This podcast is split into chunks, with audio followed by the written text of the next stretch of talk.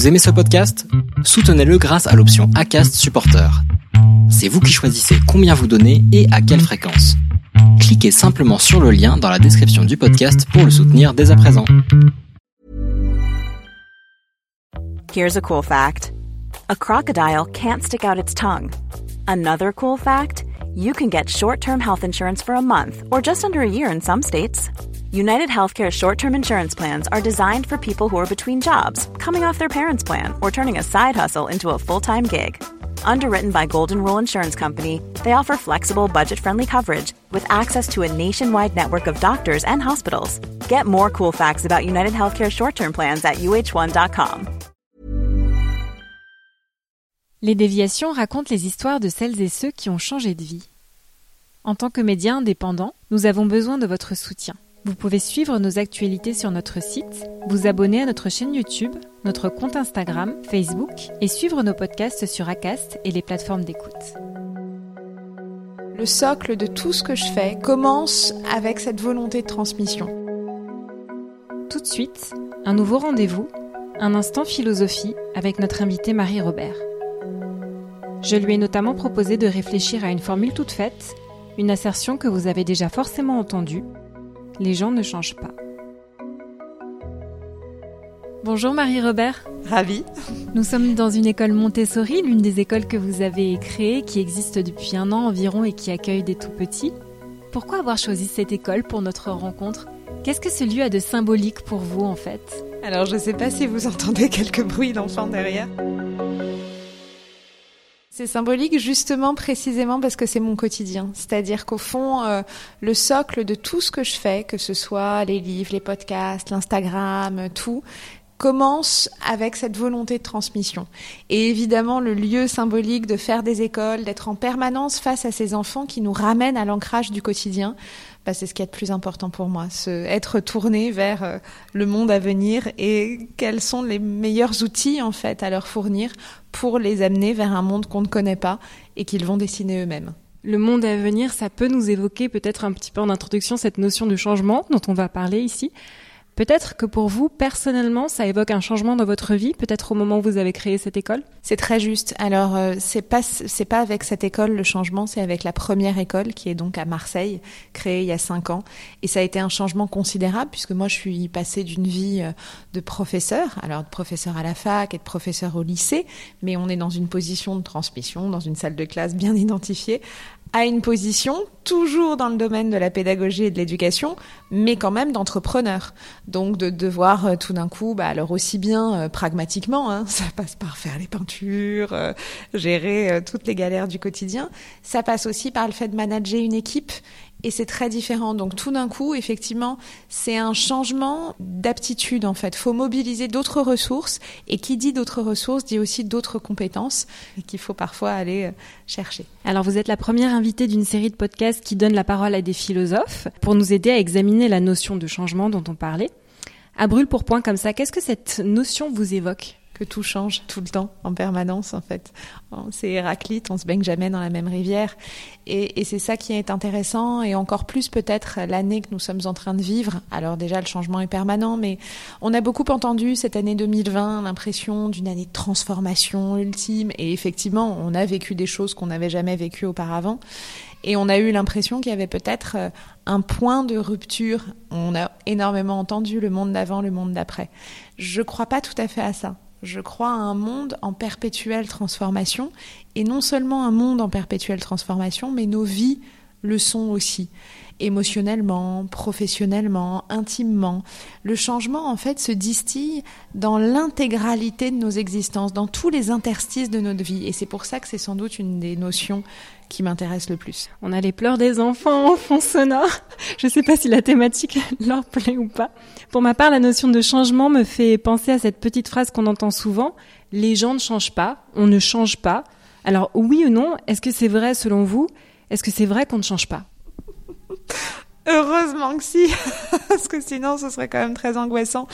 Non, je, je, suis toujours perplexe face à cette idée de on ne change pas. Évidemment, euh, et là j'en viens pour le coup à une notion euh, extrêmement philosophique, mais qui me paraît pertinente à ce moment-là, c'est la notion de Paul Ricoeur, qui fait, je, je vous la fais très courte, mais, mais c'est important à ce moment, qui dit notre identité est constituée, le mot identité est constitué de différentes choses. Il y a effectivement les choses qui ne changent pas, qu'il appelle la mêmeté, ce qui reste le même tout au long de notre vie. Alors ça va de nos empreintes digitales, la couleur de nos yeux, euh, notre lieu de naissance, notre ancrage d'ailleurs de naissance euh, plus généralement, et puis certains goûts qu'on va garder toute notre vie. Ça c'est la mêmeté.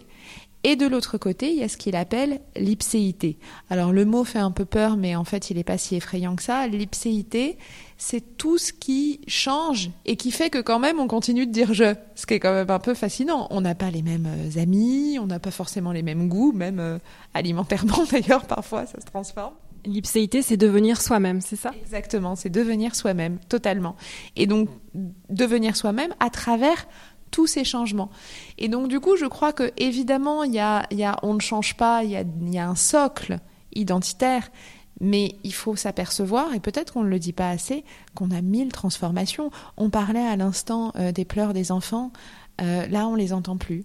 Et en fait, être avec des jeunes enfants, c'est souvent être confronté à ça. C'est-à-dire, en fait, d'une minute à l'autre, on se transforme.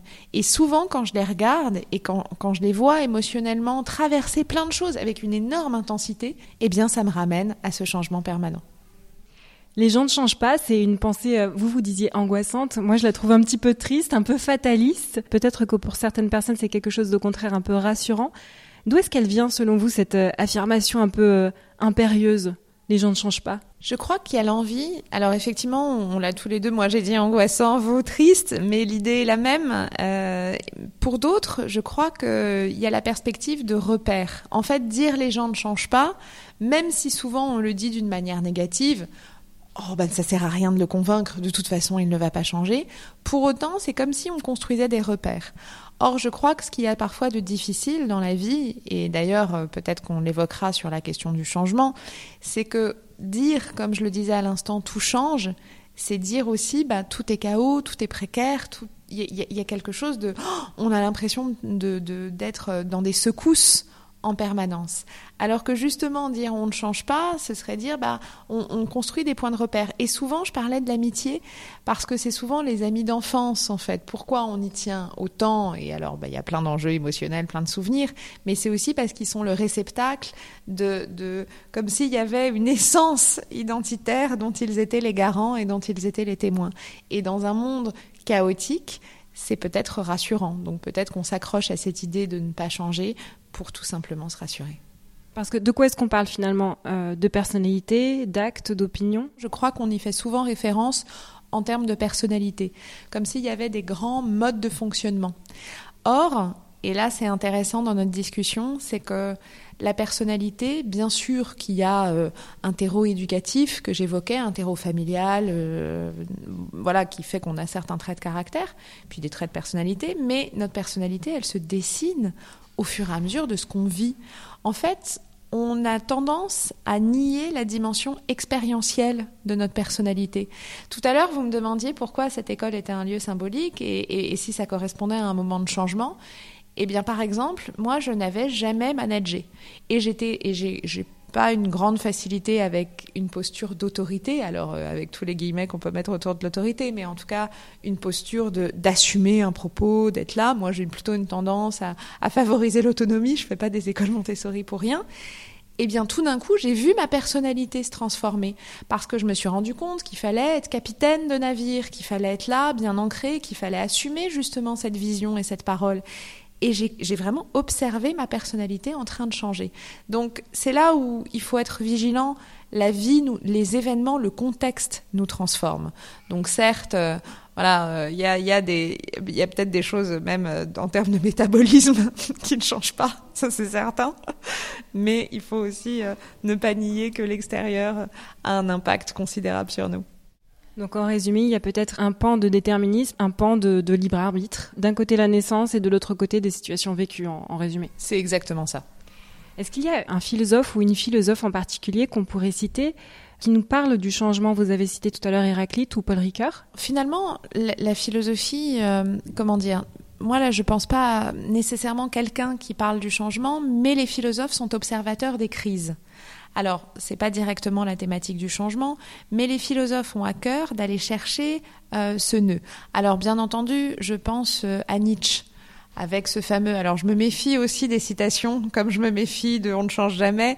Mais l'idée de Nietzsche, c'est aussi de montrer, en fait, qu'en créant nos propres valeurs, dans tout ce qu'il peut euh, expliquer sur euh, ce qu'il va dire le nihilisme actif, la création de ses propres valeurs, c'est aussi observer le changement et comment nous sommes acteurs de notre propre changement.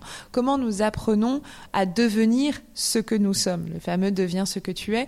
Et à être justement toujours en essayant de, de, comment dire, de s'ajuster à nos croyances.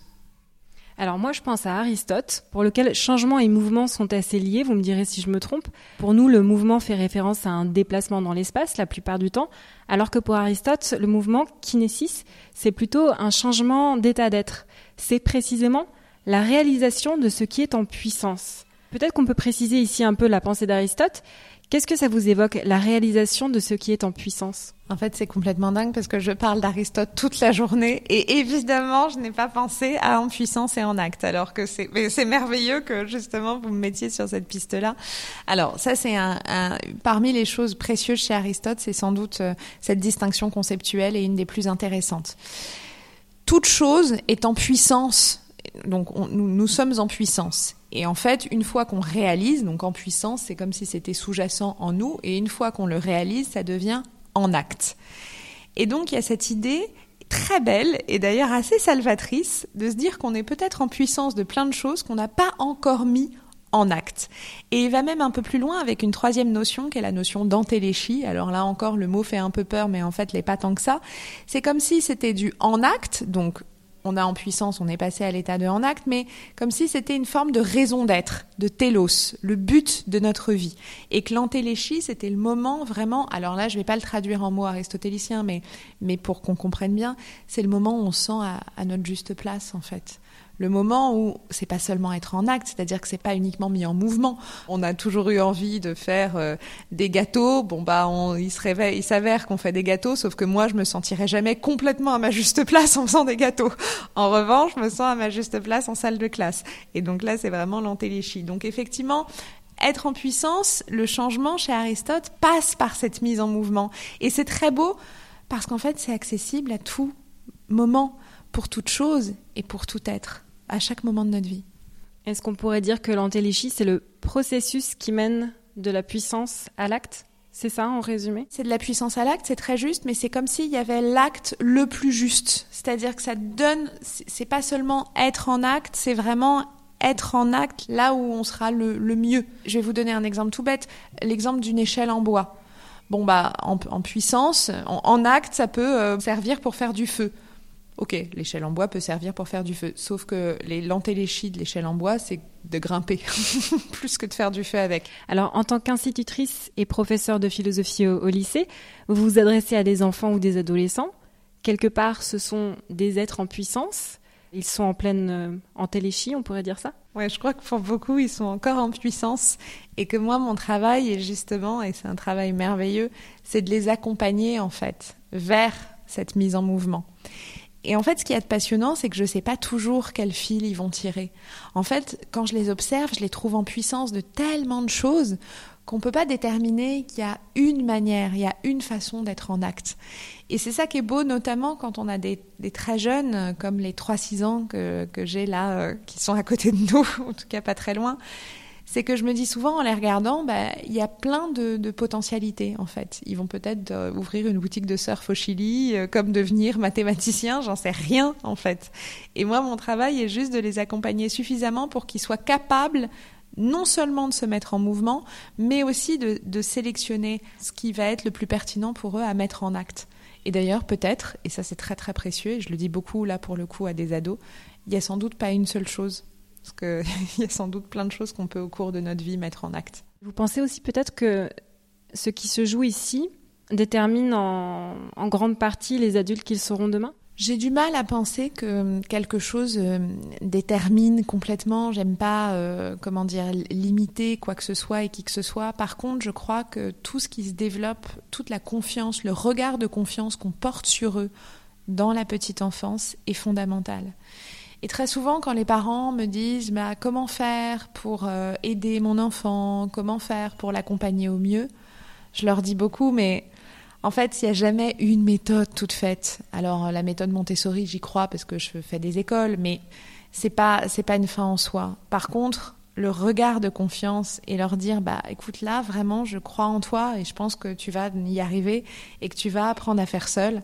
Là, ça c'est très précieux, effectivement, et c'est assez déterminant parce qu'on va le retrouver euh, pour la suite euh, de la vie, avoir dans un coin de sa tête, euh, ok, sans doute que je vais y arriver, c'est important. À votre avis, qu'est-ce qu'aurait dit Aristote sur cette allégation on ne change pas Je crois, comme vous l'avez très bien dit, que cette perspective du, du, mouvement, il aurait sans doute montré que les essences sont multiples, qu'il y a d'autres choses, puisque la preuve, si on peut passer de la puissance à l'acte, c'est qu'on change. Marie-Robert, vous êtes également autrice de livres tels que Le voyage de Pénélope, qui vient tout juste de sortir aux éditions Flammarion. Est-ce que je peux vous laisser en lire un extrait? Pénélope, tu n'es pas ici par hasard. Tu veux vivre quelque chose. Ton cœur brûle, ta tête t'assaille de réflexion. Mais tu refuses d'aller plus loin. Tu refuses de plonger. Tu restes spectatrice et tu rumines. C'est ça, ton grand voyage? Tu sais, chaque individu a un rôle à jouer.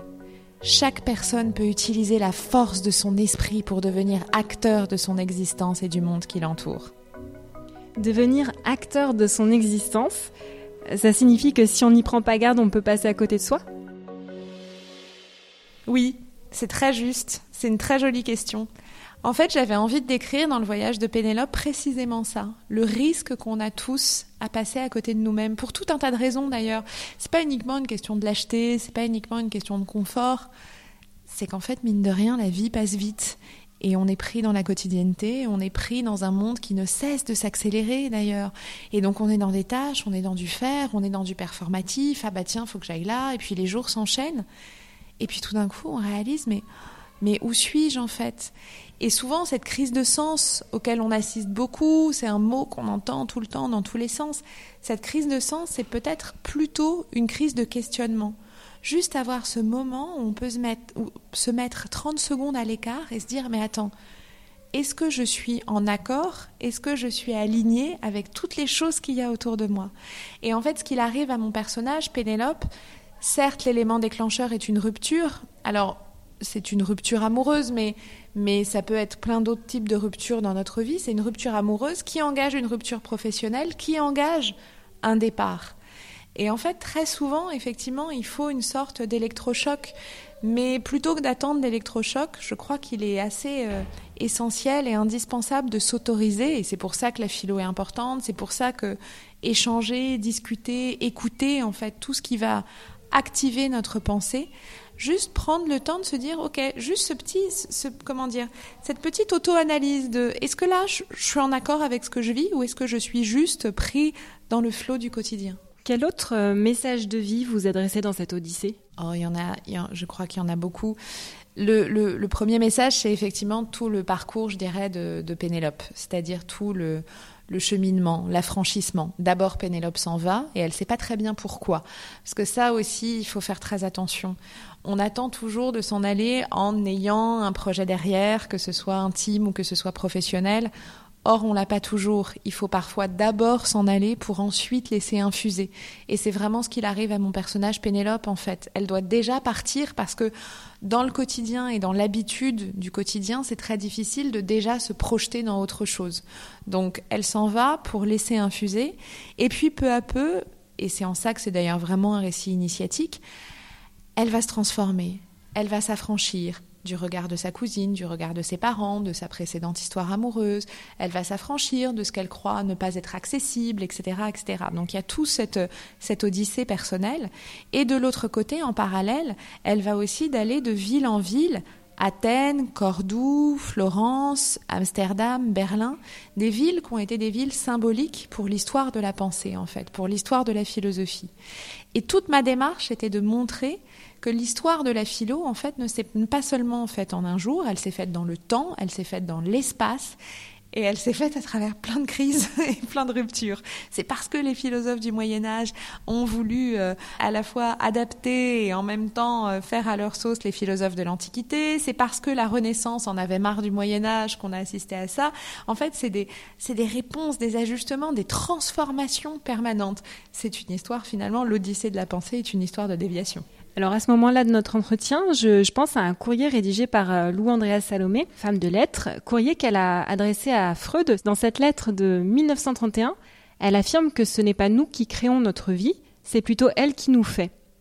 En d'autres termes, nous ne sommes pas les auteurs et les autrices de nos vies. Qu'est-ce que vous en pensez? Quel est votre euh, votre art de vivre? Je connais ce courrier, je l'aime beaucoup, mais je crois qu'il y a quelque chose qu'il faut un tout petit peu nuancer. Nous ne sommes, c'est pas tellement pour moi que nous ne sommes pas euh, les auteurs de nos vies. C'est plus que c'est ce qu'on disait sur euh, est-ce qu'on change ou est-ce qu'on change pas. C'est plus que l'expérience nous transforme. Mais nous sommes acteurs parce que nous sommes acteurs de cette expérience-là, c'est-à-dire de cette mise en perspective. Si on reste dans notre lit euh, trivialement toute la journée, c'est sûr que le monde va pas beaucoup nous changer. Par contre, si on ose, si on s'aperçoit que le risque est toujours moins important que ce qu'on pense, si on multiplie les expériences, bien là, on est, c'est le monde et ce sont, ces expériences qui nous transforment. Mais c'est nous qui sommes toujours à l'origine, en fait, de, de cet élément déclencheur-là. C'est intéressant cette notion de risque alors ça, je le dis parce que c'est quelque chose qui m'a beaucoup aidé euh, personnellement euh, dans la vie.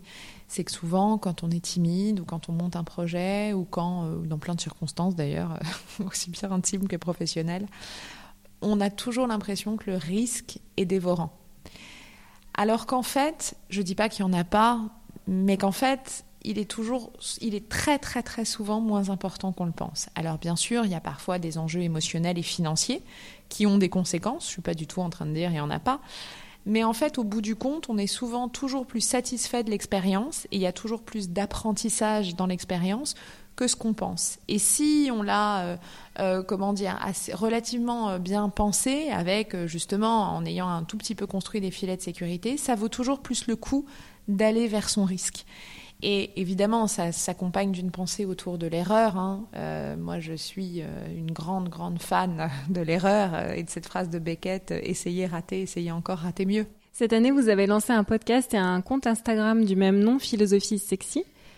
Vous pensez que la rencontre avec la philosophie peut être une rencontre qui nous change, qui nous rend éventuellement même meilleurs? Ah oui, oui, plus que jamais. Alors moi, mon compte Instagram, je depuis des années, j'écris un post tous les matins, mais vraiment avec la perspective de juste euh, pas faire une leçon de philo, mais juste une hypothèse et de montrer justement que la philo, et là c'est pas du tout démagogue, hein, mais peut se pratiquer en fait dans le quotidien. Là, ce qu'on vient de faire, on est en train de discuter, mais on peut euh, cinq minutes sous sa douche euh, se dire attends, à quoi je pense? Qu'est-ce que la liberté pour moi? Qu'est-ce que telle ou telle chose pour moi? Comment je me situe? Et en fait, je crois que ce travail d'introspection, ce travail d'analyse, en fait, je dis souvent, c'est une question de déplier, c'est une question de décortiquer tout ce qui nous arrive et tout ce qui arrive aussi à notre société. C'est pas que sous le prisme intime, c'est aussi sous le prisme collectif. Eh bien, en fait, nous rend meilleurs parce que nous donne un sens de la nuance extrêmement précieux et nous donne envie justement de participer à cette nuance, de d'ajuster. Et donc, encore une fois, au fond, et c'est le fil conducteur de toute notre conversation, c'est un appel au mouvement. Nous sommes au cœur d'un second confinement, au cœur d'une époque qu'on pourrait qualifier peut-être d'hyper-philosophique parce qu'elle est liée euh, au doute, au, questionnement.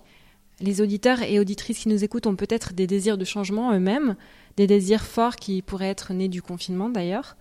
Est-ce que c'est aussi votre cas? Qu'est-ce que vous aimeriez éventuellement changer dans votre vie ou dans votre être? Et de quelle manière la philosophie vous aide-t-elle au passage à l'acte? J'ai quand même une toute petite tendance à l'hyperactivité.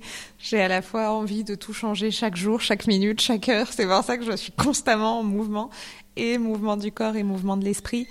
Euh, non, je crois que en fait, ce, ce, second confinement pour nous tous et d'ailleurs pour moi aussi, même si je me sens pas totalement confinée parce que je suis quand même dans une école tous les jours, mais est un révélateur en fait, cette année 2020 est intéressante parce qu'elle met en exergue qu'est-ce qui nous tient à cœur, en fait?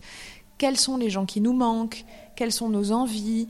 Quels sont euh, peut-être qu'on n'a plus envie d'aller travailler, justement? Peut-être qu'au contraire, on se rend compte à quel point on adore nos collègues. Donc, c'est un révélateur et c'est intéressant à regarder. Moi, je me suis rendu compte, et cette année, ça a été très marquant de ce point de vue-là, que j'avais encore plus envie de transmettre. Ça a toujours été le cas, mais encore plus et transmettre dans plein de, avec plein de supports différents. Là, par exemple, dernièrement, on me demandait beaucoup des cours de philo pour adultes. J'ai lancé mes cours en ligne sur Zoom tous les mardis et j'ai été bouleversée, et bien au-delà de moi d'ailleurs, de constater que des gens avaient envie, une heure et demie par semaine, de suivre des cours de philo. Et là, je me dis, il y a quand même un truc complètement prodigieux en fait. Et ce qui m'intéresse le plus, c'est d'être cette passerelle en fait, c'est d'aller vers cette transmission constante encore plus. Donc je réfléchis et, pour moi, en fait, c'est un vrai, une vraie idée d'engagement. Mon engagement est là, dans cette volonté de faire le point entre le passé et l'avenir, de, faire circuler les savoirs. Donc euh, voilà, je, je, sens que je chemine encore plus et que je cherche de nouveaux espaces pour mettre tout ce savoir. Vous disiez la, la crise est révélatrice, peut être un révélateur. Est-ce que euh, ça veut dire qu'il faut nécessairement passer par une crise pour changer? Non, alors c'est une excellente question parce qu'on a souvent cette impression-là, je crois pas. Euh, la crise, comme je le disais, il faut parfois être capable d'ailleurs de l'anticiper. Quand on est suffisamment à l'écoute de soi, à l'écoute de ses émotions, à l'écoute de ses envies, et quand on est suffisamment dans l'analyse, euh, heureusement, on n'a pas besoin de crise. Et la crise, d'ailleurs, parfois, il faut quand même aussi se le dire. Moi, je, la valorise euh, parce que c'est important de montrer qu'il y a des crises qui nous fondent, mais il faut pas perdre de vue que parfois les crises nous abîment et que si on peut euh, s'en dispenser et être un peu doux avec soi, c'est encore plus beau. En parlant de douceur, on est en automne et les feuilles des arbres jaunissent en ce moment. L'automne, c'est une saison de changement. On pourrait dire la saison du devenir autre. Qu'est-ce que vous diriez de votre côté pour conclure euh, Vous pensez qu'il est de notre devoir de changer, d'opérer des déviations au cours euh, de notre vie, ou au contraire que ce serait faire preuve de force morale que de se fixer un cap et de s'y tenir? Je crois que il a pas, c'est pas tant une question de devoir, c'est une question en permanence euh, d'être capable de comment dire, de s'ajuster et d'écouter justement toutes nos variations. Et je crois que c'est ni il faut dans un sens ne pas changer ou il faut changer à tout prix, mais juste être à l'écoute en fait de, de nos secousses. Vous disiez tout à l'heure que vous n'étiez pas fanatique de citations. Est-ce que vous aimeriez tout de même en partager une avec nous pour conclure? Oui, bien sûr. J'en ai une que j'adore et que je crois que je me répète tous les jours. C'est une citation de Paul Valéry. Le vent se lève, il faut tenter de Hey, it's Paige DeSorbo from Giggly Squad. High quality fashion without the price tag. Say hello to Quince. I'm snagging high-end essentials like cozy cashmere sweaters, sleek leather jackets, fine jewelry, and so much more. With Quince being 50 to 80% less than similar brands. And they partner with factories that prioritize safe, ethical, and responsible manufacturing. I love that. Luxury quality within reach. Go to quince.com slash style to get free shipping and 365 day returns on your next order. Quince.com slash style. Vivre. Merci beaucoup Marie-Robert. Merci infiniment pour cet échange.